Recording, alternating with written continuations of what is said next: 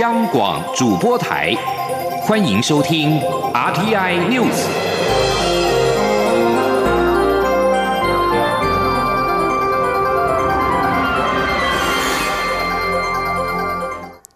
各位好，我是主播王玉伟，欢迎收听这节央广主播台提供给您的 RTI News 新闻。首先带您关注。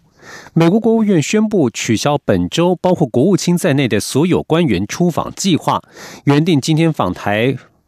抵台访问的美国驻联合国常任代表克拉福特也因此无法成行。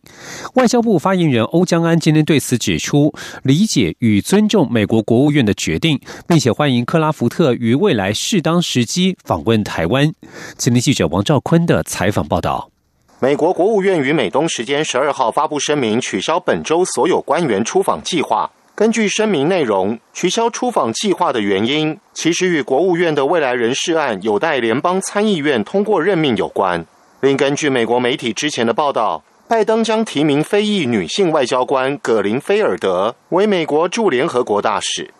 外交部表示，美国国务院为确保新旧政府顺利完成交接。取消本周包括国务卿在内的所有官员出访计划，现任驻联合国大使克拉福特因此无法来台。外交部感到惋惜。外交部发言人欧江安说：“外交部我们对美国国务院的决定表示理解跟尊重。”对于美国驻联合国常任代表克拉夫特大使 Ambassador Kelly Craft，他因此没有办法如期在一月十三号到十五号率团访问台湾。外交部我们感到非常可惜，但是我们也欢迎克拉夫特大使在未来适当的时间来访问台湾。克拉福特规划来台一事，最初是美国国务卿蓬佩奥在美东时间一月六号发表声明谴责香港政府拘捕民主人士时。于该声明最后宣布，克拉福特要访台。我外交部在七号证实此事，强调此举展现美国对台湾国际参与的强劲支持，并象征台美全球伙伴关系的进一步提升。中央广播电台记者王兆坤台北采访报道。而总统府与行政院今天上午都表示，我方尊重美国国务院取消包括国务卿蓬佩奥等所有官员出访计划的决定，仍然欢迎克拉福特未来能有适当时机来访。克拉福特访台行程取消，台北市长柯文哲今天上午表示，身为地方首长，对此没有太多评论。但身为民众党主席，他认为台湾应该有更宽阔的国际空间，没有理由被排除在世卫组织等国际组织之外。新北市长侯友谊则是认为，外部因素很难控制，必须靠国内不断的团结，才能够赢得国际间的尊重。今天记者欧阳梦平的采访报道。美国国务院发布声明，表示交接期的所有访问都取消，包括美国驻联合国大使克拉福特原本预计十三号到十五号的访台行程。台北市长柯文哲十三号上午接受广播媒体专访，被问到对此事的看法，他表示，外交、国防、两岸是总统的职权，地方首长没有理由讲太多。但他身为在野党主席，认为台湾的国际处境困难，但应当有更宽的国际空间。他强调，台湾没。没有理由被排除在世界卫生组织之外，也应该加入国际民航组织及国际刑警组织。至于如果能实质参与国际组织，但不是正式会员，而且名称只能使用像是中华台北，而不是正式国号，能否接受？柯文哲表示自己非常务实，认为先加入再说。柯文哲并指出，台北市这几年的诈欺犯罪数一直在增加，就是因为许多诈骗集团已经将机房搬去对岸，但现在两岸不通，双方很难合作，所以有许多务实的东西要处理。他认为北京政府还是要面对，而非一味打压。他说：“我也觉得大陆方面哦，北京政府对这个还是要面对，就是说你一味打压台湾。”台湾人只是说好啊，你你你连这个都都不放过，我就跟你拼了，就这样。所以为什么反中情绪越来越高，就这样。对对啊，这个就是说两边都要务实哦，比较理性来处理这些问题嘛。嗯，啊，不然就是这种每个都在情绪哦，你还哦，我还你啊，就越这个叫螺旋下降嘛。柯文哲表示，大家都非常清楚台湾的国际处境。他认为蔡英文总统还是一个很冷静的人，但希望蔡总统不要被民粹绑架，能够秉持理性、务实、科学的态度处理，该怎么做就怎么做。新北市长侯友谊则表示，外部因素很难控制，他永远只相信一件事，就是要不断靠自己国内团结、努力、自立自强，才能让国际间看到中华民国，看到台湾，并赢得尊重。中央广播电台记者欧阳梦平在台北采访报道。台美关系在这些年有不少的进展，而美国总统川普任期剩下最后一周，根据澳洲广播公司独家取得一份最新解密有关印太战略内容的美国国家安全文件报道，明白指出台湾是印太战略当中第一岛链的伙伴，而且保卫第一岛链国家也是印太战略的一部分。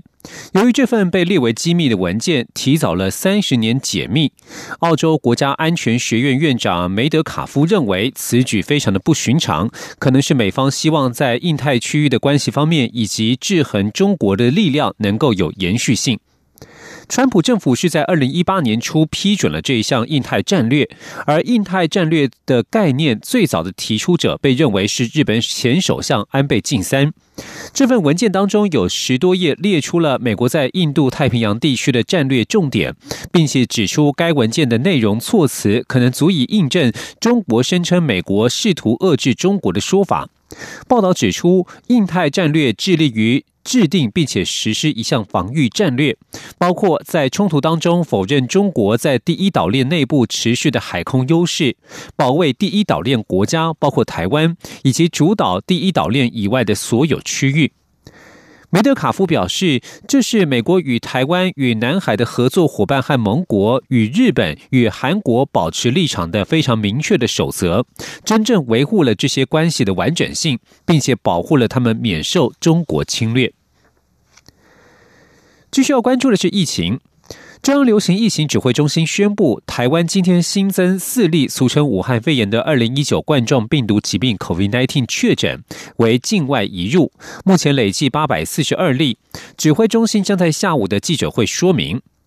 台湾在昨天新增两起本土病例，北部某医院的医师和其女友护理师确诊，数百医院的接触者一一在一采的时候全部都是阴性，但是可能还在潜伏期。至于染疫护理师的接触者，有待意料、意调和裁剪。指挥中心表示，护理师的足迹还有待厘清。而对于这一起院内感染的事件，有医护被感染，对此新北市长侯友谊今天在主持市政会议时，要求启动新北市内五十四家医院快速自主查核，尤其十八家急救责任医院一定要在元月底之前查核完毕，要求院内作业程序要做好自我检视，慎重面对疫情，以减少高风险。请听记者刘玉秋的采访报道。台湾在线本土病例也是台湾第二度发生院内感染，且首度有医生染疾。对此，新北市长侯友谊十三号出席疫情应变会议暨市政会议时表示，新北市第一时间已针对辖内五十四家医院启动查核机制，尤其十八家急救责任医院要在元月底前完成查核，而其余医院则在二月底前完成查核。虽然各医院都有防疫经验，但必须趁此机会再度要求，希望更落实自我检。是作业流程，务必谨慎面对，以降低高风险。尤其从负压病房的处置上面，以及面对这些我们新冠疫。疫情进来的病人，整个作业流程哪一个步骤，我们必须更要谨慎的面对，重新检核，重新审慎的了解。新北市卫生局长陈润秋也说明，本土个案在线后，新北市府已发文四家医院加强感染管控，并要求在十五号前回传自我检查状况表。另外，也将派出感控医师吴玉锦，针对十八家急救责任医院查核。目前新北市有十三家应变裁剪重症收治医院，专责病房目前有一百零六床，加护病床有九十一床，另外隔离病床四十六床，可以提供整体运用。侯友谊指出，全球疫情没有舒缓，中国大陆已采取十四加十四更严峻的隔离检疫措施，台湾十四天居家检疫外，七天的自主健康管理更该严格落实。这部分有赖中央跟地方一起努力，呼吁大家务必落实。防疫，勤洗手，戴口罩。侯友谊也进一步说明，因应许多台商旅外国人的春节返乡需求，新北市增加两百九十八间防疫旅馆，加上集中检疫的一百八十间，共多了四百七十八间。新北的防疫旅馆量能充裕，预请大家放心，新北市府会做好万全准备，让回到新北市的市民以及需要防疫旅馆的市民给予照顾与支持。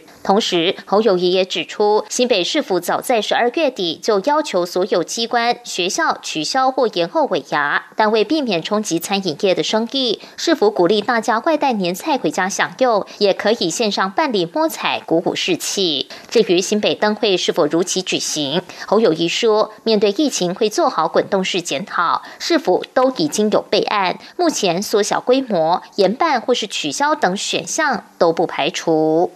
中央广播电台记者刘秋采访报道。而在国际疫情方面，日本七号针对武汉肺炎 （COVID-19） 疫情严峻的首都圈一都三县发布紧急事态宣言之后，其他地区的疫情仍然是难以控制。政府预定十三号宣布将大阪、京都、兵库、爱知等七府县也纳为紧急事态宣言的对象。日本放送协会 NHK 报道，为了防止疫情扩大，日本首相菅义伟七号针对首都圈一都三县发布了紧急事态宣言，期间至二月七号为止。菅义伟十二号在会议上表示，有鉴于大阪府、京都府、兵库县等地的疫情仍持续扩大，因此考虑扩大紧急事态宣言的对象地区，宣言的期间也一样到二月七号为止。现在各国纷纷加强防疫。美国疾病管制及预防中心 （CDC） 在十二号宣布，从二十六号起，几乎所有入境美国的航空旅客都必须提出三天内对 COVID-19 检测阴性的证明，或者是已从 COVID-19 康复的文件。CDC 主任瑞斐德表示，筛检虽然无法消除所有的风险，但如果加上居家隔离，并采取戴口罩、保持社交距离等日常措施，减少在机上、机场与目的地的病毒传播，将能够使得旅行更为安全、健康且负责。而加拿大从一月七号起，已经对所有的国际旅客采取相同的规定，其他许多国家也同样是比照办理。关注英国与中国之间的关系，英国在十二号谴责中国违反人权以及野蛮对待维吾尔少数民族，并且宣布禁止疑似强迫劳动产品进口的新规定。加拿大则是在同一天宣布跟进。英国外相拉布十二号在国会以强硬措辞谴责中国侵害维吾尔人权，已是工业规模的等级。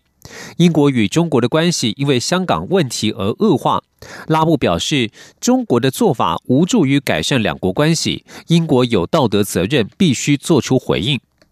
拉布宣布将采取行动，确保没有英国的组织、政府或民间部门可以故意或不经意得利于对维吾尔族或新疆其他少数民族的人权侵害，或是助长这种侵害。他表示，英国将禁止与维吾尔人劳改有关的产品出口或进口。英国的举动与去年十二月欧盟与中国达成贸易协议形成了强烈的对比。这项协议遭到批评，因为中国供应链存在大规模强迫劳动的问题。欧洲国家的做法和包括美国、澳洲、英国等盟国是不同调的。而在英国宣布这项计划之后，加拿大在同一天宣布跟进，禁止新疆强迫劳动的产品进口。根据国际人权组织揭露。中国在新疆再教育营强迫关押超过百万名维吾尔穆斯林和其他的少数族裔，但中国辩称这是职业训练中心，目的是遏制伊斯兰极端恐怖主义和分裂主义。以上新闻由王玉伟编辑播报，稍后请继续收听央广午间新闻。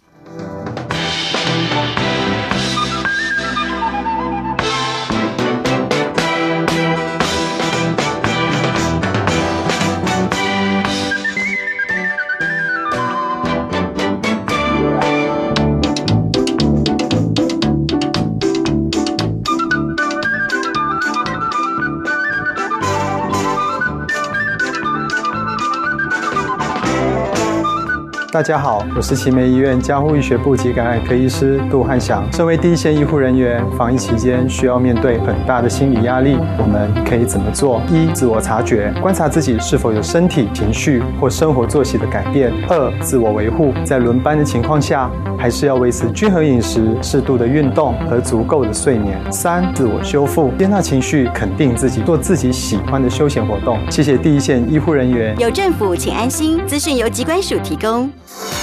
这里是中央广播电台台湾之音，欢迎继续收听新闻。欢迎继续收听新闻，我是陈怡君。台湾的太空卫星又有新的进展。科技部长吴正中今天宣布，美东时间二十一号将发射两颗由国内团队自主研发的立方卫星，分别是由中央大学太空所所研发的飞鼠卫星，以及海洋大学与企业共同研发的玉山卫星。前者可观测电离层，后者则对卫星追踪系统有帮助。记者杨文军的报道。科技部长吴振中十三号与媒体查叙时指出，国研院已公开遴选三组立方卫星研发团队，制作一点五 U、二 U、三 U 三枚立方卫星，皆由国内团队自主研发，分别取名为玉山、坚果、飞鼠卫星。其中，海洋大学与企业共同研发的玉山，以及中央大学太空所研发的飞鼠立方卫星，预计于美东时间一月二十一号由 SpaceX 猎鹰。九号火箭发射，这是国内首次大规模立方卫星的发射活动。前者可以观测电离层，后者则对卫星追踪系统有帮助。至于湖尾科大飞机系的坚果卫星，则有助于飞机定位系统，预计最快今年中发射。吴振中指出，立方卫星的研制主要是为了培育国内新一代太空技术人才，帮忙验证多项国产元件，期盼能促进立方卫星商机。他。说，那事实上基本上是要让他们去练习，人才培育很重要。那事实上你看他做出来，其实也都蛮。事实上他不止大姐，比如说那个玉山那个，他是结合台湾的公司一起做，所以他们打上去以后，他要看看那讯号有没有下来，这个是很好的一个打到那么高的地方，然后看看它的成品有没有因为在打的过程就坏掉。或者是它方向有没有如预期？吴振中也透露，政府将于二零二一年正式启动低轨通讯卫星 B 五 G 计划，跨部会整合完成国内第一颗实验型的低轨卫星通讯技术开发与系统建制。今年编列预算约新台币七亿，四年共规划四十亿的预算，以建立我国卫星通讯的技术能量。至于台湾未来卫星的发射时程，吴振中说，受到疫情影响，所有卫星。发射都有些延迟，气象卫星猎风者号预计要到二零二二年才能发射，其他先导型光学遥测卫星等都还在安排中。中央广播电台记者杨文军台北采访报道。关注台北股汇市的动态，台湾在昨天新增了两例 COVID-19 的本土病例，不过投资人正向看待疫情控制的状况。台北股市今天盘中强涨超过了两百点，再写高点新纪录。目前时间来到十二点十七分，加权股价指数上涨两百一十一点，来到一万五千七百一十二点。股汇双涨的戏码也再次上演，新台币对美元汇率今天同样晋阳，午盘站收在二十七点九六四元，晋升了五点一七角。而台股续强，全指股龙头台积电股价今天成功挑战新台币六百元关卡，市值达到新台币十五点五五兆元。按照彭博资讯以美元来计算，台积电市值已经高于波克夏公司，成为全球市值第十大企业。春节返乡潮即将届了，因应中央流行疫情指挥中心的防疫需求，希望全台湾在春节之前能够新增加一万间的防疫旅馆量能。交通部观光局局长张习聪表示，已经三管齐下，包括增加防疫旅馆、改推安心旅馆优惠方案以及合意短租方案，预计在一月底整体量能就可望上看三万间。记者吴丽君的报道。春节将至，全台原有一万六千间的防疫旅馆量能明显无法应应游子返乡衍生的居家检疫潮。为此，观光局积极辅导业者投入，预估一月底即可望新增四千六百间，而观光局也将给予业者每房新台币八百元的补助，直到六月底。此外，观光局也推出替代性的安心旅馆优惠。方案，返台的国人万一订不到防疫旅馆，也可盖在自家居检；家人则投诉到一般旅馆，由业者提供住房优惠。目前有十一家观光旅馆提供六千九百五十间客房，连同一般旅馆，总计已有上万间安心旅馆。观光局长张习聪说：“这个部分是业者响应防疫，就是说把防疫当成是。”社会公益的一环来折价给需要的民众，那政府并没有提供补助。那有些观光旅馆呢，折到三折、两折，呃，房价在一千五、两千、三千左右的非常多。那如果家里人口是不多了，可以订个三人房、四人房或是两人房，费用不见得会比防疫旅馆还高。有些饭店还配套公餐。而为了应急，观光局还自十四号起到二月十一号。推出合意短租方案，由政府向愿意提供防疫使用的旅馆业者短期租断，房价则依市场行情，双北上限五千，中南部三千，有居检者入住就使用者付费，空房则由政府买单。张喜聪说：“我们就整个租断，可以是独栋，也可以是分层。那如果有住宿，就有使用者来支付这个房费。”那如果是空房的部分，就政府这边保证来支付这个房价，所以说政府该负担的费用啊，是看那个空房量，但是这个应急的实施期限只有二十九天。目前合以短租刚推出，就已有一千四百间加入，连同一万间安心旅馆及上看两万间的防疫旅馆，整体防疫旅宿量能已逾三万间。中广电台记者吴丽君在台北采访。报道。促进转型正义委员会在今天公告《威权统治时期国家不法行为被害者权利回复条例》草案。草案提高了赔偿基数标准，因为国家不法行为致死刑、击毙、寻求致死。弃捕致死或是失踪，赔偿新台币一千万元；人身自由受拘束，最高可赔偿九百五十万元。草案也设计了差额赔偿请求权，过去已依法请领补被赔偿者，可以扣除已受领的金额，再给付差额。记者王维婷的报道。促转会十三号公告《威权统治时期国家不法行为被害者权利回复条例》草案，规划因国家不法行为的政治受难者的权利回复机制。草案规划原物返还或金钱赔偿，与现行二二八事件处理及赔偿条例不同之处，草案提高赔偿基数，由目前一个基数十万元提高至十五万元。依照草案赔偿标准，死刑、击毙、刑求致死、弃捕致死或失踪。赔偿一千万，人身自由受拘束赔偿八百八十五万，可视情况增加赔偿金，最高不得超过九百五十万。促转委员陈宇凡表示，估计约有一万多人符合赔偿资格，粗估赔偿金额约两百亿。陈宇凡说：“第一个就是，呃，在这个条例，在在所有以前到现在从来没有申请过不赔偿的，这个我们叫做要新赔的案件。”大概人数是一千一、一千二左右，好，就抓一千二，假设是这样。那有一些前辈是已经领过以前的补偿金额，这个叫做请领差额请求权，嗯，这个大概是一万一万一万上下，对，好，那所以这两个呃总预算啊，我们估至少应该是两百亿左右。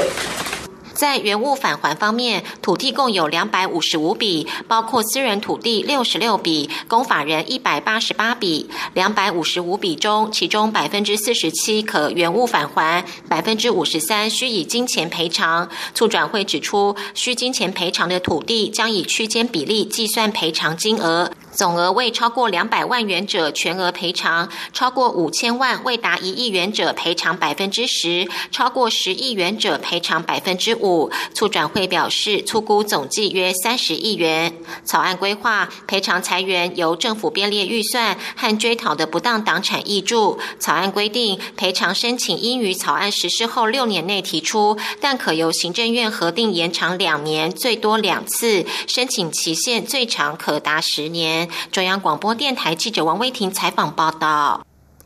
教育部在日前召开了课审大会，决议国中教育阶段的本土语文课程在七八年级必修每周一节，九年级则列为选修。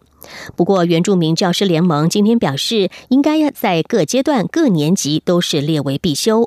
国民党立委郑天才更直指教育部公然违反国家语言发展法，将会在国会推动修法。记者林永清的报道。原教王十三日在立法院召开记者会，初步回应教育部课审会九日做出的本土语文课程决议。联盟代表余年华针对仅将本土语文列为九年级弹性选修而非必修课程，表达强烈遗憾。原教盟成员，同时是台南市议员的古木哈就指出，因为过去的历史导致原住民族孩子无法流利的说族语，所以原教盟强烈主张要将本土语言列入固定必修。古木说。呃，在整个国家体制对于原住民的这样的一个压迫的历史，那让我们在我们的让我们的孩子没有办法可以很流利的讲我们的族语，所以我们强烈的要求就是在正规的教育体制里面，应必须要将原住民族语就本土语言能够纳入正式的课程，这是国家责无旁贷的应该要做的事情哈。民进党立委吴立华办公室表示，针对本土语文课程的诉求是跨党派的，许多委员和族人都对国家语言的凋零感到深切遗憾和恐惧。国民党立委郑天才也表示，包括中文、原住民族语、客家语以及闽南语都是国语，且国家语言发展法第九条第二项更明定，要在十二年国民基本教育课纲施行。他直指，现在教育部的做法根本就是违法。袁教盟强调，未来将会结合客语及闽南语等本土语文团体一起倡议母语政策，也期待立法院新会期能够针对国家语言发展法进行修法，并且订定原住民族学校法，保护濒临死亡的国家文化基础。央广记者林永清采访报道。继续关注国际消息，由美国不同军种指挥官所组成的参谋首长联席会议，十二号罕见的寄发备忘录给服役人员，称国会大厦六号所发生的暴动是攻击美国宪法程序，也违反法律，军方将持续致力于保护与捍卫宪法。根据美国有线电视新闻网 CNN 的报道，这份十二号的发布由参谋首长联席会议主席密利以及参谋长联席会议全体官员所签署的声明指出，他们目睹国会大厦里面与法律相处的行动，言论和集会自由并不赋予任何人诉诸暴力、煽动叛乱和暴动。这份罕见的声明强调华府所面临的挑战规模以及担忧。目前，美国安全机构官员正在处理国会暴动的后果。而这起暴动事件余波荡漾，美国民主党众议员十一号正式提案弹劾总统川普，指控川普煽动叛乱，导致上周国会遭到民众的攻击。众院议长波洛西表示，众院将先通过决议，要求副总统彭斯启用宪法第二十五条修正案，将川普解职。如果彭斯没有回应，众院就会开始弹劾川普。彭斯在十二号晚间表示，他将不会动用宪法第二十五条修正案解除总统川普的职位。至于川普所属的共和党，则是出现了倒戈的迹象。纽约时报报道，连一向力挺川普的国会两大共和党领袖麦康奈和麦卡锡立场出现松动，倾向不积极游说同党同志投下反对票。不过，美国总统川普十二号表示，宪法第二十五条修正案对他构成零风险，他并不担心。他在稍早也否认需要为支持者闯入国会事件负责，表示他当时的发言适当，并抨击大科技公司正在分裂国家。